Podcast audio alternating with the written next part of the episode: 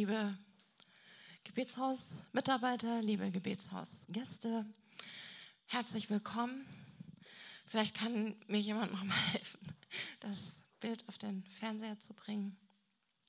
Und bevor wir anfangen, möchte ich noch mal was in eigener Sache sagen. Das ist aber wichtig auch für uns alle und auch besonders für die, die am Podcast mithören. Das Gebetshaus ist ja ursprünglich entstanden durch eine Gruppe, die sich zu Hause getroffen hat. Und ähm, daraus wurde dann einfach immer mehr, immer mehr. Und wir haben Gebetsraum und wir treffen uns hier, beten so viele Stunden wie möglich in der Woche. Und ähm, jetzt kam doch verstärkt der Eindruck, dass äh, Gott möchte, dass wir ein bisschen, ein bisschen wieder back to the roots gehen und diese Gemeinschaft, die wir hatten ursprünglich, auch in den Häusern wieder aufgreifen und äh, Gemeinschaft mit ihm haben und auch untereinander haben. Und aus diesem Grund ähm, gibt es jetzt diesen öffentlichen Lehreabend hier im Gebetshaus nur alle zwei Wochen. Das ist wichtig, auch besonders für unsere lieben, sehr wertgeschätzten Gäste, ähm, dass ihr nicht hierher kommt und euch wundert, dass ihr vor verschlossener Tür steht und vielleicht vorher doch immer mal einen Blick ins Internet wagt, wo ihr dann sehen könnt, was gerade anliegt. Ja, ähm, wir hatten ja jetzt äh, in dieser Lehrserie, die hinter uns liegt, äh, mit dem Namen Vorbereitung schon äh, sehr viele Lehren gehört. Ich glaube insgesamt sechs Lehren über Matthäus 24, 25, über die Endzeitgleichnisse von Jesus. Und ähm, wer nicht dabei sein kann, kann sich die gerne auch im Internet nochmal anhören oder als Podcast und ähm, kann da vielleicht nochmal das ein oder andere aufgreifen. Der Schwerpunkt lag in allen Lehren eigentlich auf der Vorbereitung der Braut Jesu. Und heute geht es abschließend um das Gleichnis von den zehn Jungfrauen. Und bevor wir starten, möchte ich ganz kurz im Schnelldurchlauf vom letzten Mal eine Kurzwiederholung machen, weil das ja quasi die Grundlage war für dieses Gleichnis. Und ähm, äh, ich habe da quasi die Hochzeit, die jüdische Hochzeit mit der himmlischen Hochzeit verglichen und kurz erklärt, warum äh, Jesus äh, das sagt, was er sagt.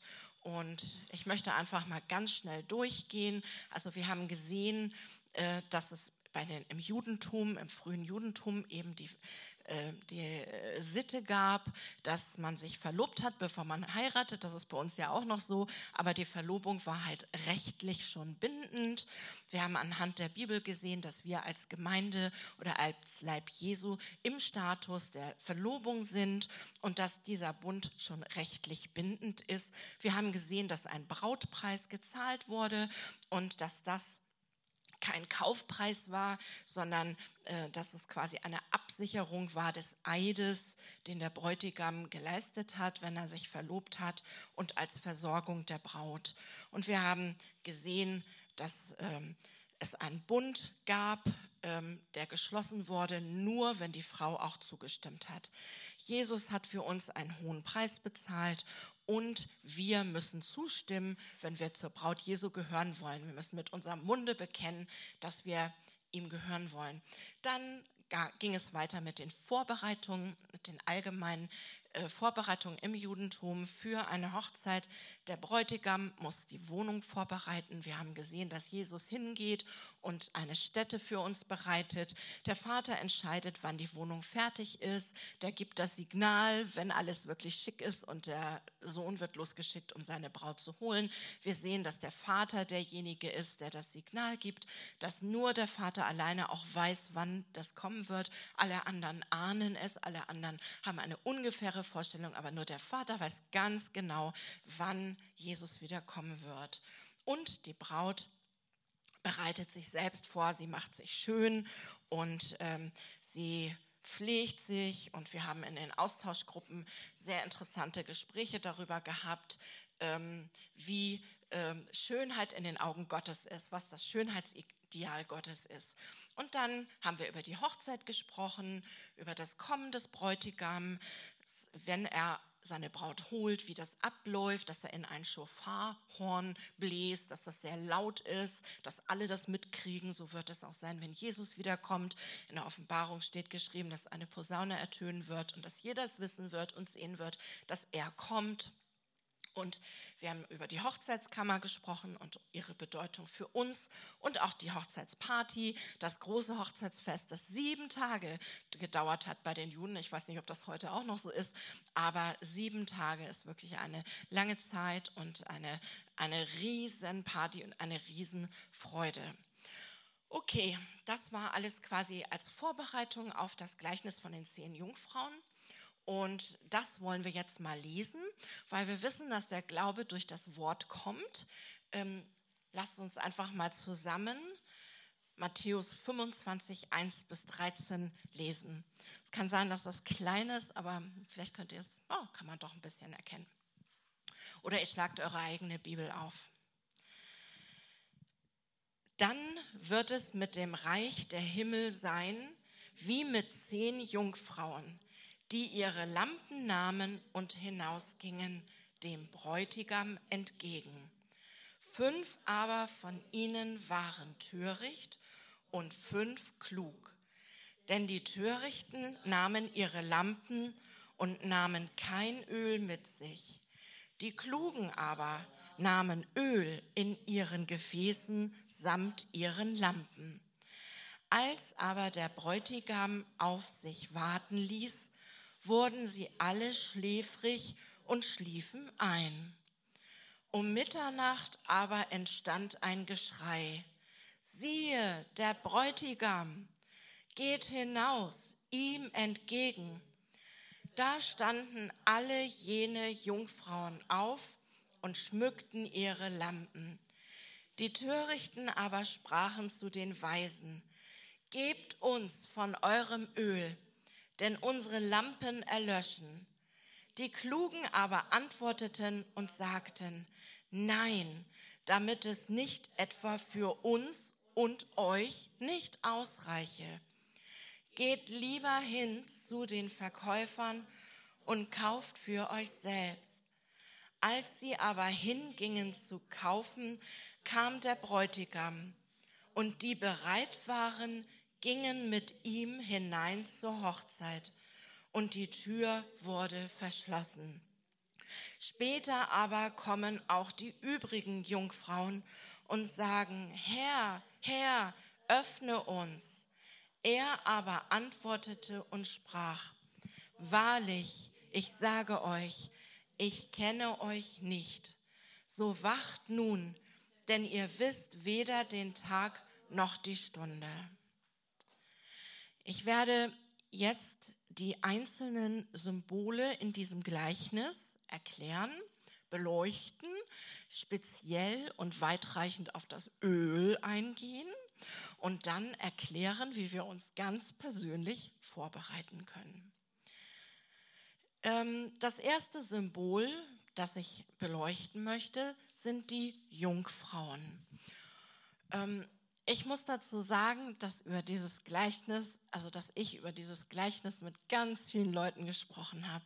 Und jeder hat mir was anderes erzählt, was er darin sieht und was er daraus versteht. Und dann war ich am Ende, ja, so ein bisschen ratlos.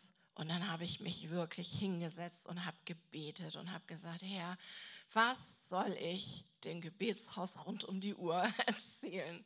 Was möchtest du sagen? Und dann habe ich von, vom Herrn so empfangen und habe das aufgeschrieben und am Ende kam eine große Klarheit und eine große Freude. Und das erzähle ich euch jetzt, was Gott mir für euch gegeben hat. Das muss ich nämlich dazu sagen, weil es gibt viele andere, die das auch ganz anders auslegen teilweise. Ne? Aber ich erzähle euch das jetzt, was ich von Gott für euch ganz frisch bekommen habe. Teilweise habe ich das auch noch nirgendwo gehört oder gelesen, so wie ich das jetzt sage. Und deswegen ist das ganz frisch und ganz schön vom Herrn ähm, die Jungfrauen. Das, sind, das ist die Gemeinde, der Leib Jesu. In 2. Korinther 11, Vers 2 schreibt der Apostel Paulus, ich werbe eifrig um euch mit dem Eifer Gottes. Ich habe euch einem einzigen Mann verlobt, um euch als reine Jungfrau zu Christus zu führen. Daraus kann man entnehmen, dass die Gemeinde, also die, an die Paulus hier schreibt, ähm, berufen sind, mit Christus verheiratet zu sein. Denn sie sind als reine Jungfrau verlobt mit Jesus. Und als zweites Symbol habe ich die Lampen. Und die Lampen sind ein Bild dafür, was wir als oder dass wir als Braut Jesu ein Licht sein sollen in der Welt. Und das war auch für mich so eine Herausforderung, weil ich habe dann irgendwie den Eindruck gehabt, dass Gott mir das so sagen möchte, aber ich, ich wollte immer noch einen Bibelvers dazu haben, denn ohne das Wort ist alles nichts. Und dann habe ich gefunden in Matthäus 5, Vers 14 bis 16, da steht, man zündet auch nicht eine Lampe an und stellt sie unter den Scheffel, sondern auf den Leuchter. Dann leuchtet sie allen im Haus. So soll euer Licht vor den Menschen leuchten, damit sie eure guten Taten sehen und euren Vater im Himmel preisen. Also die Lampen sind ein Bild dafür, dass wir als Braut Jesu ein Licht sein sollen in der Welt oder sie sind quasi unser Geist oder wir quasi, ich weiß jetzt nicht, wie ich das ganz genau erklären kann, aber sie sind einfach, sie sollen Licht sein. Also wir haben diese Lampen und mit diesen Lampen sollen wir leuchten, wo es dunkel ist, soll es hell werden. Und das nächste Symbol, was in diesem Gleichnis vorkommt, ist der Bräutigam. Ich glaube, da sind wir uns alle ganz einig, dass das Jesus ist. Oder hat jemand noch eine andere Idee? Nee, ne? Das ist Jesus. Johannes der Täufer bezeichnet ja Jesus auch schon als Bräutigam.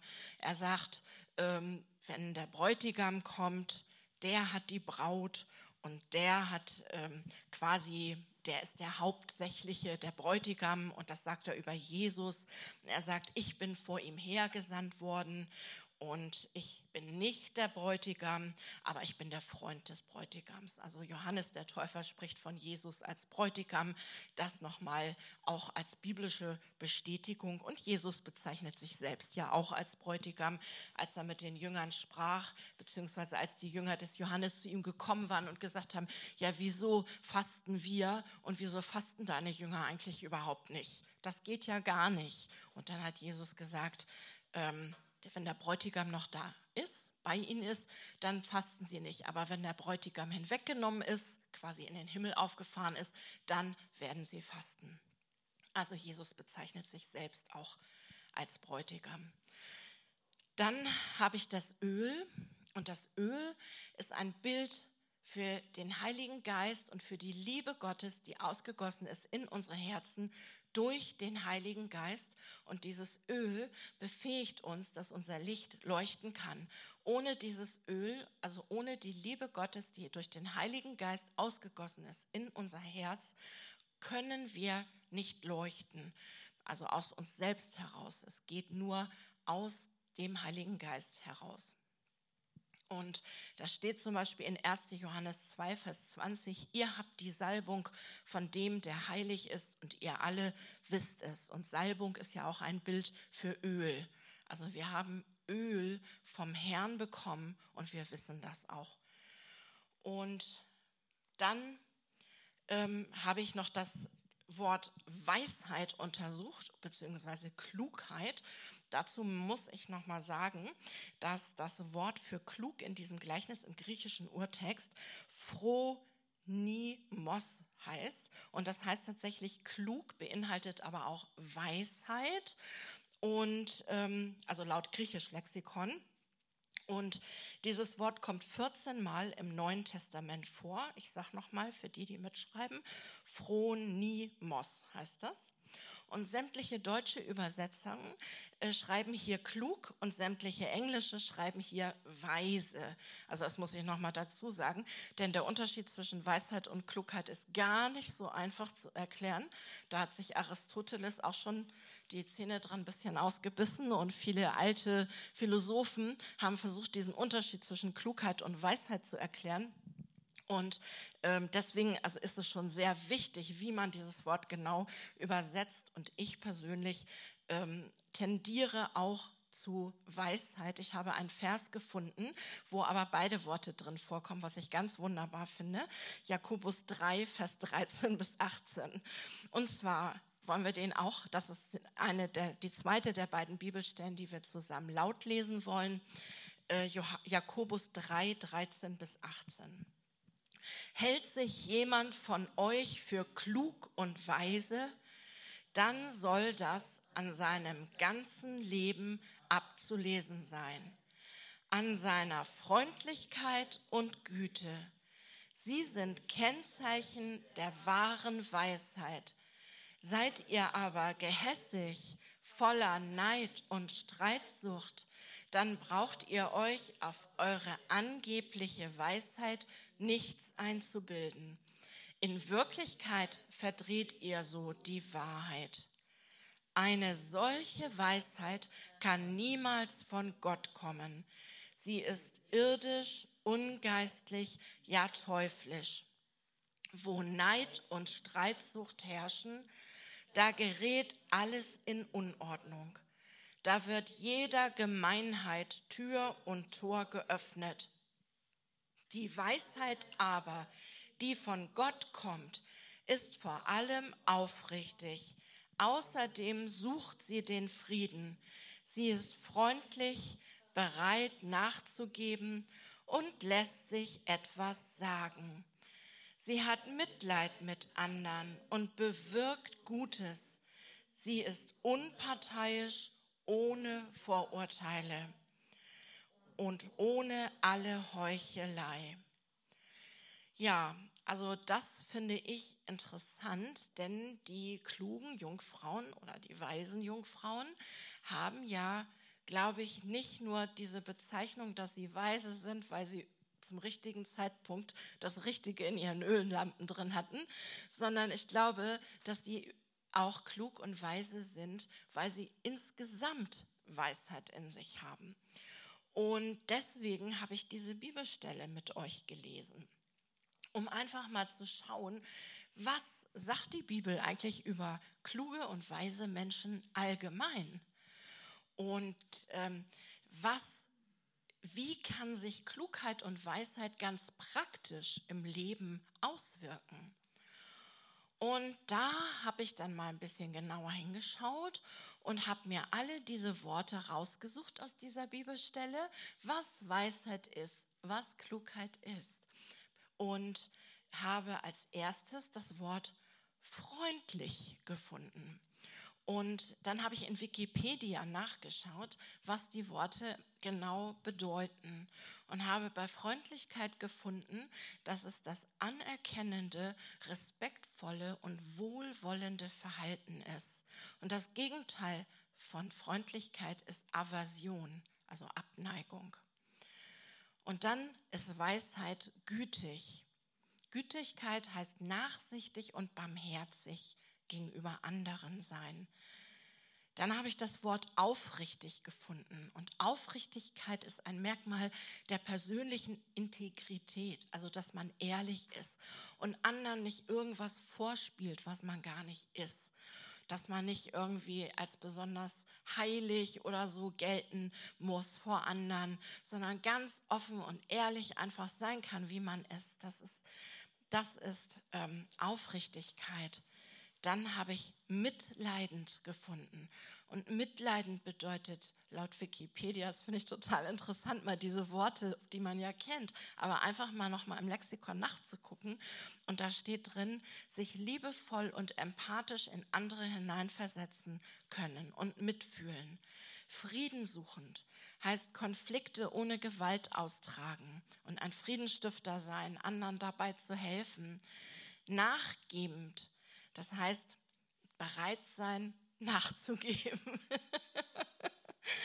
ja, also nicht immer das letzte Wort haben müssen, nicht immer recht haben müssen. Auch mal, wenn, ähm, wenn man eigentlich denkt, man ist hundertprozentig im Recht, dann zu sagen, okay, irgendwie, ich gebe das auf, ich muss mich nicht streiten mit anderen, um unbedingt Recht zu haben und Recht zu behalten. Und nicht heuch, also ähm, ungeheuchelt, das heißt äh, was ich eben schon sagte, und Gutes bewirkend, das bedeutet, es ist eine Bezeichnung für den Inbegriff dessen, was zustimmend beurteilt wird als erstrebenswert. Und das ist, glaube ich, uns allen klar, was Gutes bewirkend heißt in unserem christlichen Leben. dass wo wir sind, dass das Licht Gottes ist, dass Heilung ist, dass Befreiung geschieht, dass Menschen Jesus sehen, wenn sie uns sehen. Denn wer alleine ist gut, gut kann von sich aus nur sagen, Jesus, unser Herr und Gott, sagt, ich alleine bin gut. Und außer Gott ist nichts wirklich gut. Und wenn wir Gutes bewirken wollen, dann müssen wir ihn ausstrahlen. Ich muss abnehmen, aber er muss zunehmen. Gutes bewirken ist also auch ein Teil von Weisheit, ein Bestandteil. Oder eine Eigenschaft von weisen Menschen. Und ich weiß nicht, ähm, ich habe mir das so angeschaut und habe gedacht, Mensch, das ist ja interessant. Alle diese Eigenschaften oder die meisten sind auch Eigenschaften der Liebe. Und das brachte mich dann wieder zurück zu dem Gleichnis mit den klugen Jungfrauen, die dieses Öl in sich hatten. Und dieses Öl habe ich ja äh, bezeichnet als Liebe Gottes, die ausgegossen ist in unser Herz durch den Heiligen Geist. Und mit dieser Liebe, mit der wir ihn lieben und den, unseren Nächsten wie uns selbst, diese Liebe, die ist voller Weisheit, die ist freundlich, gütig, aufrichtig. Alle diese Eigenschaften hat sie. Und das ist ja letztendlich auch das, was Jesus als die Zusammenfassung aller Gebote lehrt, dass wir den ihn lieben sollen, also den Herrn, unseren Gott mit ganzem Herzen, ganzer Seele und mit unserem ganzen Denken und mit aller unserer Kraft. Und als zweites kommt dann noch dahin zu, dass wir unseren Nächsten lieben sollen wie uns selbst. Kein anderes Gebot ist größer als diese beiden. Und diese Liebe ist der Schlüssel und ist das Zentrum von diesem Gleichnis. Wenn wir die in uns haben, dann sind wir in der Lage, dieses Gebot, was Jesus gegeben hat, du sollst den Herrn lieben und deinen Nächsten wie dich selbst, dann sind wir in der Lage, das zu, ähm, das zu erfüllen und demgemäß zu leben. Denn kann jemand von uns Gott aus eigener Kraft lieben? Ich glaube nicht. Also manche haben das vielleicht schon probiert, manche Menschen, und sie sind irgendwie leider gescheitert oder glücklicherweise gescheitert, denn man kann Gott nicht von sich aus lieben. Also man hat nicht in sich diese Kraft und diese Fähigkeit, ihn zu lieben. Er sagt, ich habe euch zuerst geliebt und dann könnt ihr mich zurücklieben und dann könnt ihr andere lieben. Und deswegen ist diese göttliche Liebe wie ein Öl, das in unsere Herzen ausgegossen wird. Wir können nicht ohne diese Liebe so vor Gott leben, dass wir Öl in unseren Lampen haben. Ich hoffe, dass das deutlich geworden ist. Die Liebe ist ganz, ganz wichtig und sie ist das Öl, das unsere Lampen leuchten lässt. Und kann man auch ohne diese göttliche Liebe gute Werke tun? Klar, das kann man auf jeden Fall. Also das zeigen ja auch so die Humanisten, dass man einfach Gutes tun kann und, ähm, und Menschen wirklich helfen kann. Aber ohne die Liebe Gottes, ohne die Agape ist alles nichts. Und das wissen wir aus Gottes Wort. Das steht hier in 1. Korinther 13. Das muss ich jetzt nicht alles vorlesen, aber ihr kennt diese Stelle alle, wo steht, dass wenn wir mit Engelszungen reden könnten, wenn wir unsere ganze Habe verkaufen und den Armen schenken und wenn wir alles Mögliche äh, auf die Beine stellen, prophetisch reden und, und, und. Aber wir haben diese Liebe nicht, dann sind wir eine tönerndes Erz und eine klingende Schelle, eine scheppernde Schelle, kein Wohlklang in den Ohren Gottes und kein Wohlklang in den Ohren der Menschen. Wir sind nichts, sagt die Bibel, wenn wir diese Liebe nicht haben. Und da steht in dieser in 1. Korinther 13 sogar, wenn wir Glauben haben, der die Berge versetzen kann. Und wir haben wir haben gerade vorhin in unserem Meeting kurz darüber gesprochen, über Glauben und über Krankenheilung und dass wir berufen sind, nicht nur zu beten oder gar nicht zu beten für Kranke, sondern eigentlich äh, zu befehlen, dass Heilung geschieht, weil Jesus uns ja nicht geschickt hat um, äh, und gesagt hat, äh, betet für die Kranken, sondern heilt die Kranken. Und äh, selbst wenn wir Kranken die Hände auflegen und die werden alle gesund und große Wunder passieren, aber wir haben nicht diese göttliche Liebe, dann ist alles nichts. Und ich persönlich glaube, dass die törichten Jungfrauen solche waren. Die, haben, die waren total geschockt, als Jesus gesagt hat, ich kenne euch nicht. Total geschockt. Damit haben sie überhaupt nicht im allergeringsten gerechnet. Sie hatten alle Öl am Anfang. Die Törichten und die Weisen hatten alle Öl in ihren Lampen.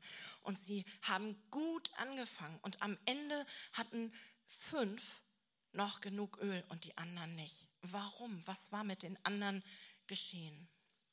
Ich denke, dass die anderen irgendwann aufgehört haben, dieses Öl zu kaufen.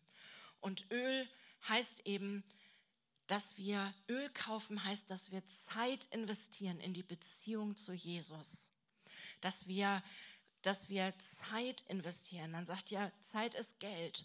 Also wir können natürlich dieses Öl nicht mit Geld kaufen, auch nicht mit Zeit kaufen. Aber ihr wisst, was, was ich meine. Investition ist Investition. Ja? Man kann mit seiner Zeit äh, auch was anderes anfangen. Nicht? Man kann irgendwo was Schönes machen, sein Hobby nachgehen oder wie auch immer. Und das kann man auch sowieso. Und das möchte auch der Herr, dass wir auch äh, fröhlich sind und schöne Hobbys haben und ein schönes Leben haben. Aber er möchte auch, dass wir uns nach ihm sehnen und dass wir Zeit investieren. Also nicht so, ja Herr, also ganz bestimmt nächste Woche werde ich jeden Morgen um sechs aufstehen und dann irgendwie klappt das doch nicht, sondern dass es irgendwie von unserem Herzen kommt, dass wir Hunger nach ihm haben und dass wir einfach ähm, ihn suchen mit unserem ganzen Herzen. Ähm, ganz kurz, wie kann man das denn machen? Also wie macht man das ganz praktisch? Wie kann man ihn suchen? Habt ihr da eine Idee? Sagt man, Jesus, wo bist du? Bist du da? Bist du hier? Oder wie funktioniert das? Wie sucht ihr eigentlich den Herrn? Cool.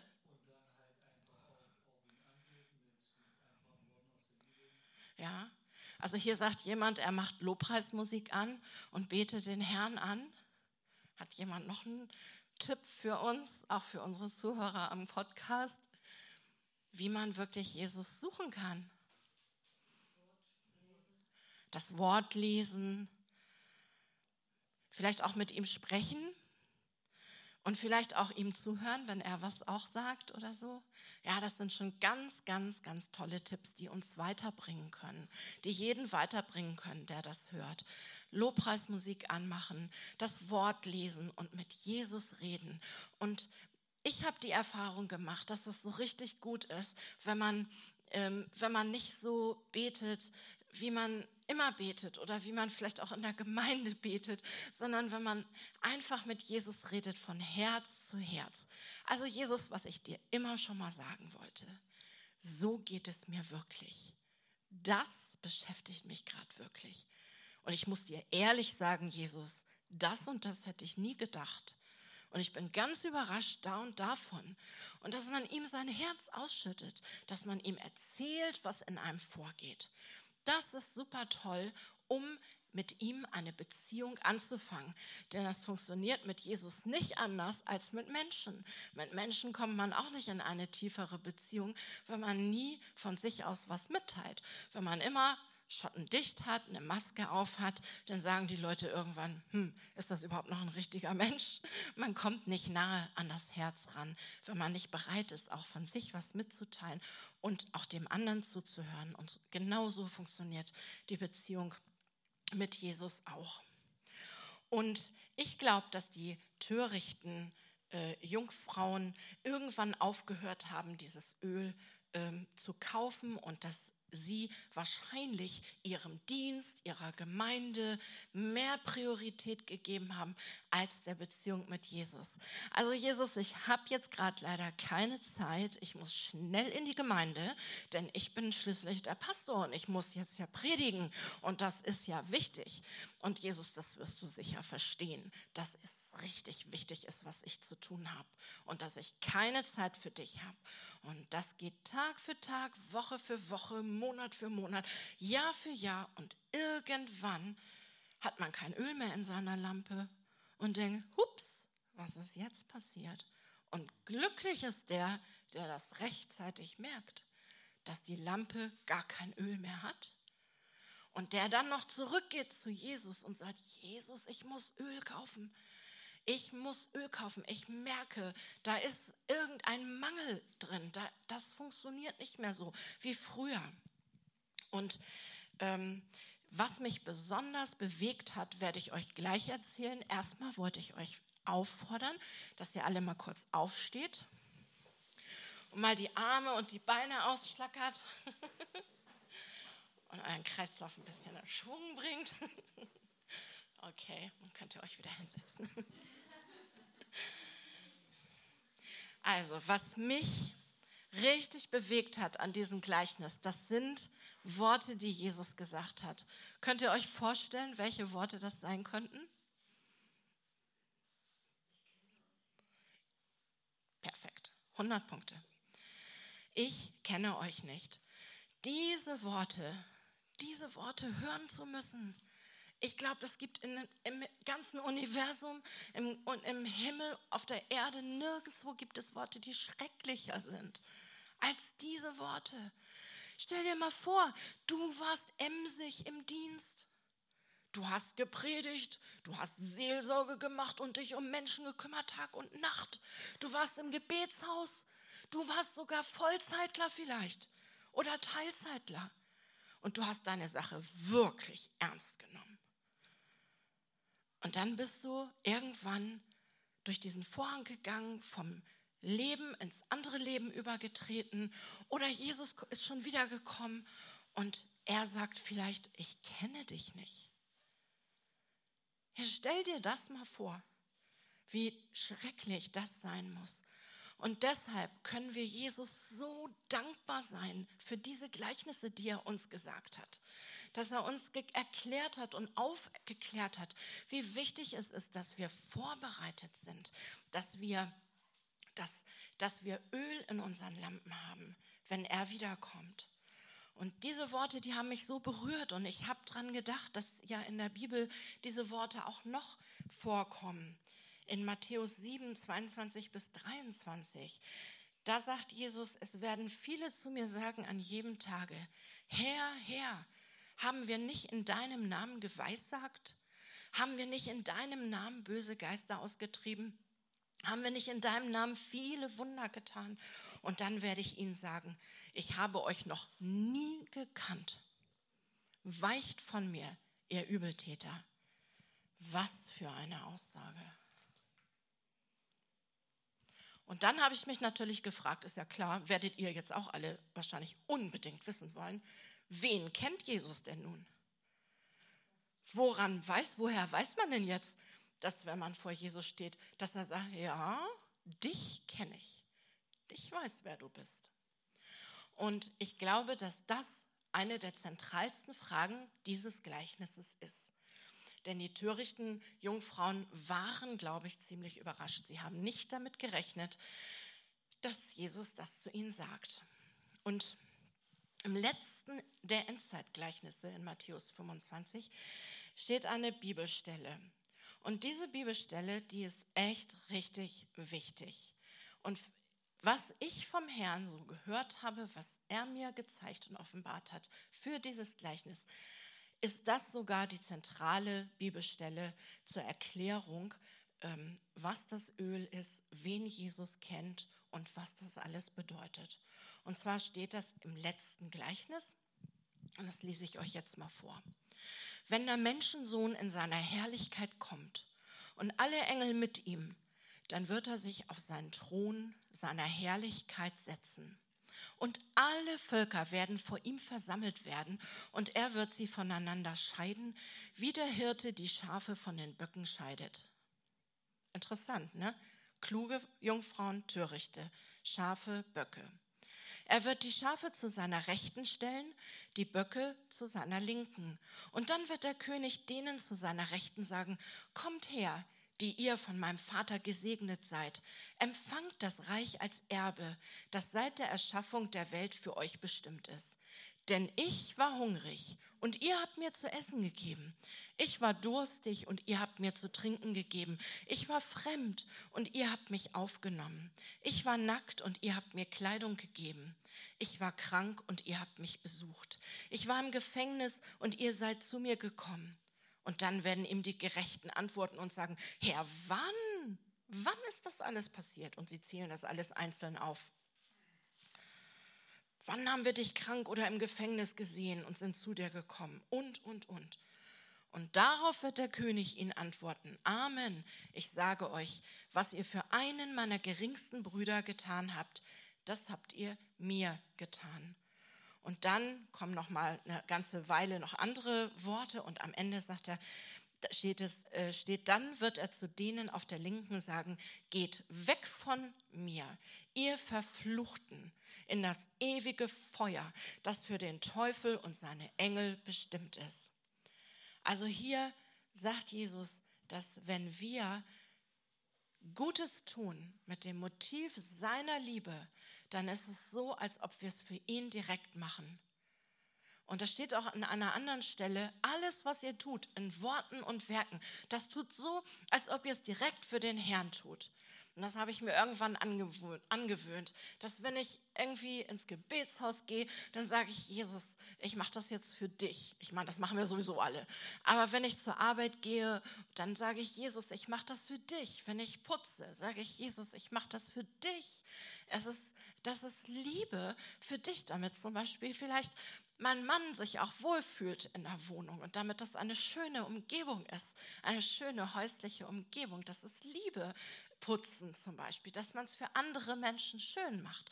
Oder ähm, das gibt so viele, wenn, wenn ich für jemanden, wenn ich für ein kleines Kind sehe, das irgendwo total schreit oder so und ich habe ein Stück Schokolade oder ein Lolli bei mir oder so, dann schenke ich dem Kind den Lolli und sage, komm, ist alles gar nicht so schlimm. Und nun kannst du wieder aufhören zu weinen und kann es ein bisschen trösten und schon ist alles wieder in Ordnung. Und dann sage ich, wenn ich weggehe, Jesus, das habe ich für dich gemacht, für dich. Und dann hüpft mein Herz voller Freude, weil ich was für Jesus gemacht habe. Und ich glaube, das ist ganz, ganz wichtig, dass wir wirklich, dass wir es wirklich verstehen, wie wichtig es ist, alles, was wir dem geringsten seiner Brüder getan haben, haben wir ihm getan. Und ähm, die Schafe, die Liebe geübt haben, ähm, die oder die, die Liebe geübt haben, das sind die Schafe. Und Jesus sagt, dass er ihre barmherzigen und liebevollen Taten eben äh, gesehen hat, dass er alles gesehen hat. Und daraus lernen wir, wie sehr Jesus sich mit Bedürftigen identifiziert wie sehr er sich mit Bedürftigen identifiziert und sagt, ich bin nicht gekommen für die Reichen und Schönen und Schlauen und Gebildeten und denen, denen es gut geht, sondern für die, die einen Arzt brauchen, für die Kranken, für die bin ich gekommen. Und das ist sein Herz, das ist seine Liebe. Und ich möchte euch einfach ermutigen, dass ihr einfach zu ihm hingeht und sagt, Jesus, schenk mir deine Liebe, deine Liebe, die du für die Menschen hast. Denn ich kann es eh nie packen. Ähm, ich würde aus mir selbst heraus nicht schaffen, aber wenn du mich erfüllst mit deiner Liebe, das wäre richtig klasse und das brauche ich auch und dann wird er es dir geben. Also die Liebe Gottes die Liebe zu Gott, aber auch die Liebe zu Menschen, die muss man sehen können, sonst ist es keine Liebe. Wenn ich nur zu dir sage, ja, ähm, ich liebe dich und du meinetwegen hast keine Klamotten, du hast kein Geld, du bist ausgeraubt worden, es geht dir richtig schlecht und ich sage, ich liebe dich und jetzt geh weg, du weißt, ich liebe dich, dann ist das keine Liebe, sondern wenn ich dir helfe, wenn ich sage, komm, lass uns zusammen Schuhe kaufen gehen, komm, lass uns zusammen Klamotten kaufen, dann ist das eine Tat der Liebe und dann ist die Liebe vollkommen geworden. Weil Liebe, die nur in Worten ähm, vorhanden ist, die zählt nicht, sondern Liebe, die wirklich sich äußert in Taten und im Glauben auch für andere Menschen. Die zählt. Und ich finde auch, dass das sehr deutlich wird in 1. Johannes 3, 17 bis 18. Das ist auch eine Bibelstelle, die ich euch nochmal vorlesen möchte. Da steht, hieran haben wir die Liebe erkannt, dass er für uns sein Leben hingegeben hat. Auch wir sind schuldig, für die Brüder das Leben hinzugeben. Wer aber irdischen Besitz hat und sieht seinen Bruder Mangel leiden, ja, steht das ja auch, und verschließt sein Herz vor ihm, wie bleibt die Liebe Gottes in ihm? Kinder, lasst uns nicht lieben mit Worten, noch mit der Zunge, sondern in Tat und Wahrheit. Hieran werden wir erkennen, dass wir aus der Wahrheit sind und wir werden vor ihm unser Herz zur Ruhe bringen. Also richtig sicher kannst du sein, wenn du, dass Jesus dich kennt, wenn du seinen Willen tust. Weil er sagt, wer mich liebt, der tut meinen Willen. Wer mich liebt, der tut meinen Willen. Das hat mich früher, fand ich das immer sehr herausfordernd und habe gedacht, oh Jesus, das schaffe ich eh nie. Wie soll ich deinen Willen tun? Was ist überhaupt dein Wille, Jesus? Woher soll ich das denn jetzt so genau wissen? Aber wenn man dann die Bibel anfängt zu lesen und so wirklich sagt, Heiliger Geist, zeig mir, was ist der Wille von Jesus? Und diesen Willen tut, dann kann man ganz sicher sein, dass man Öl in seiner Lampe hat. Aber nur, wenn es seine Liebe ist, wenn man es nicht aus eigener Kraft macht. Aber eigentlich ist das ja total toll, weil es so einfach ist. Also es gibt eigentlich nichts Einfacheres, als Liebe vom Herrn zu empfangen. Es ist überhaupt nicht schwer, es ist nicht kompliziert. Jedes kleine Kind kann das. Man kann einfach sagen, Herr, ich empfange. Also du musst noch nicht mal sagen, ich bitte darum, sondern du kannst einfach sagen, ich empfange deine Liebe, denn seine Liebe ist ja ausgegossen. Seine Liebe ist ausgegossen, sie ist da und wir müssen sie einfach empfangen. Und je mehr man davon gibt, desto mehr bekommt man auch. Wieder vom Herrn nachgeliefert sozusagen. Und desto heller wird die Lampe leuchten. Und dieses Öl kann man nicht übertragen bekommen. Und das wird ja in diesem Gleichnis auch sehr deutlich. Man kann es nur selbst vom Herrn empfangen. Und ich habe noch eine Bibelstelle, die ganz wichtig ist in diesem Zusammenhang. Die törichten Jungfrauen haben ja gesagt, also mein äh, mein Werk ist wichtiger, äh, Herr, ich habe jetzt keine Zeit, ich habe keine Zeit, äh, Sehnsucht nach dir zu haben und so weiter. Die sind dann auch öfters mal eingeschlafen und so weiter und so fort. Die klugen ja auch, aber gut. Ähm, und da habe ich eine interessante Stelle gefunden in Offenbarung 2, Vers 4 bis 5, aus den Sendschreiben. Und da steht, ich habe gegen dich, du hast deine erste Liebe verlassen. Bedenke, aus welcher Höhe du gefallen bist. Kehr zurück zu deinen ersten Taten. Wenn du nicht umkehrst, werde ich zu dir kommen und deinen Leuchter von seiner Stelle wegrücken. Hört ihr, was ich höre? Taten, Liebe, Leuchter. Ja, da hat das bei mir auch Klick gemacht. Und ich habe das war noch so das letzte bisschen, was ich gebraucht habe, dass ich wirklich ganz sicher war, ja, es ist die Liebe Gottes und es ist, sind die Taten der Liebe, das ist das Öl, die Liebe Gottes ist das Öl, was unsere Lampe zum Leuchten bringt und die Lampe und, äh, sind quasi die Taten, die wir tun in seiner Liebe. Das ist ihn lieben und Menschen lieben und uns selbst lieben. Und Jetzt noch als allerletztes, woran erkennt Jesus denn, dass wir ihn lieben? Ein bisschen habe ich das schon gesagt. Wenn ihr aufgepasst habt, dann wisst ihr das. Ja, genau. Er sagt als Gehorsam, wer mich liebt, der hält meine Gebote. Und das steht in Johannes 14, 23 bis 24.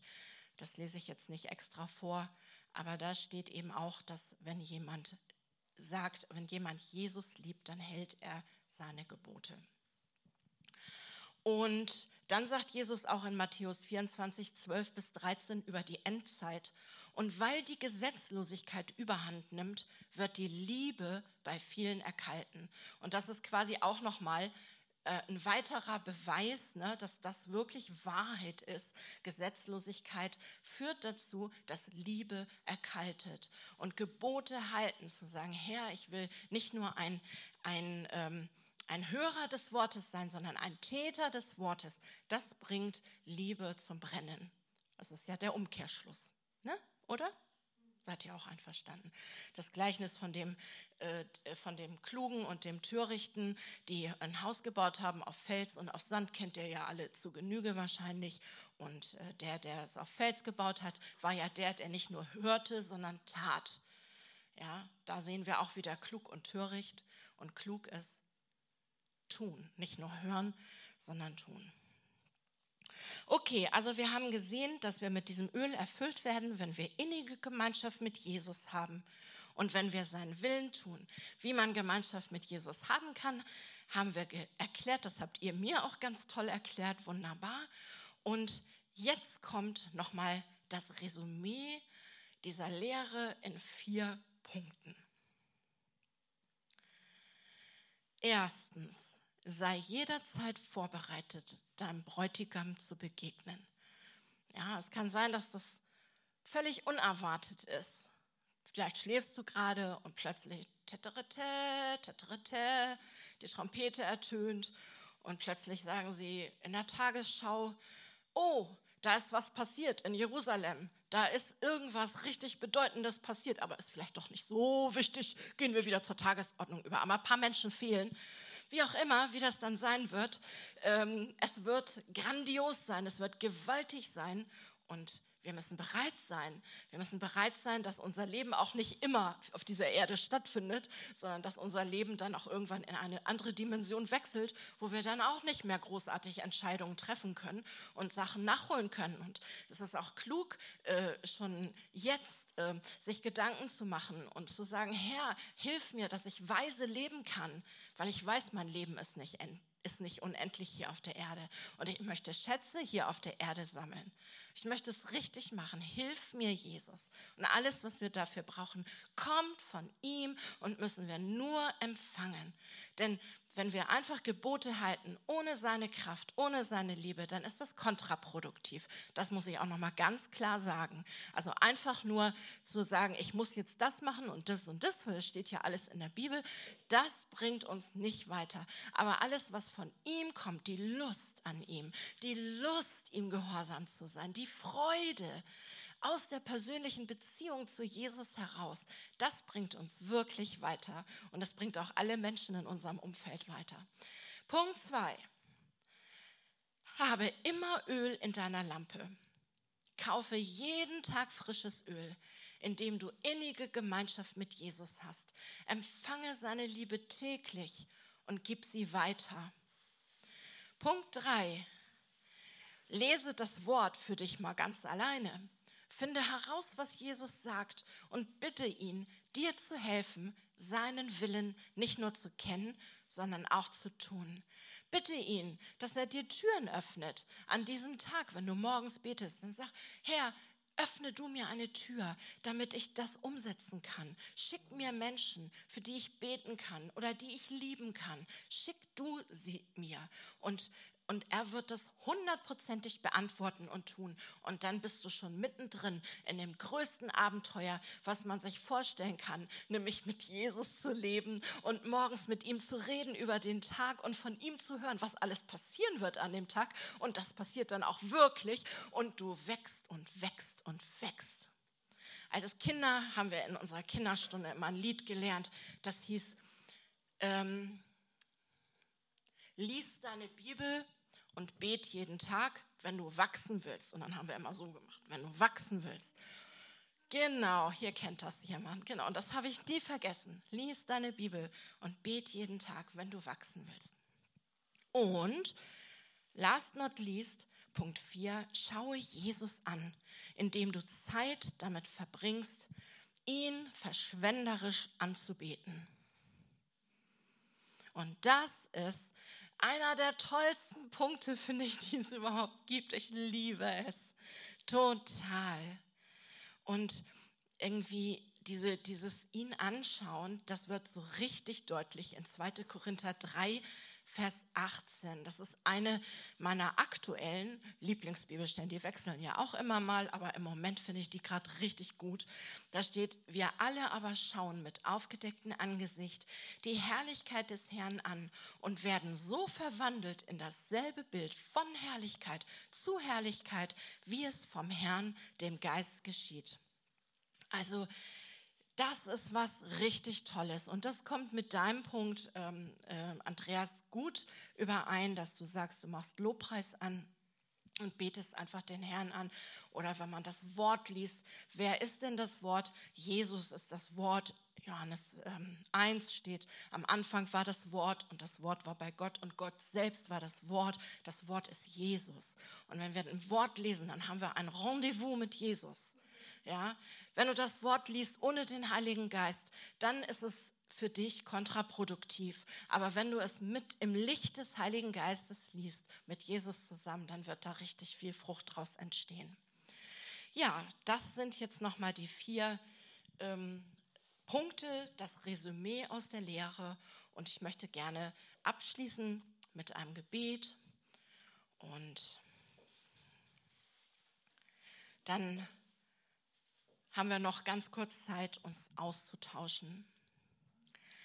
Ja, Herr, ich danke dir für die Gleichnisse, die du erzählt hast. Ich danke dir, Herr, für deine Warnung und für deine Mahnung. Und wir sehen deine große Liebe da drin. Du möchtest, dass wir alle weise und klug sind und dass wir alle für immer mit dir vereint sind. Und ich bete für uns alle, Herr, für das ganze Gebetshaus, Herr. Ich bete auch für alle Menschen, die unter dem Einfluss meiner Stimme sind, die das jetzt irgendwo hören. Ich bete, Herr, für uns alle. Zieh uns in deine Gegenwart, wo wir deine Liebe empfangen und wo wir gesättigt werden mit deiner Liebe und wo wir Öl bekommen, damit wir dein Licht dein Leben, deine Liebe in die Welt reinbringen können und in der Welt verbreiten können.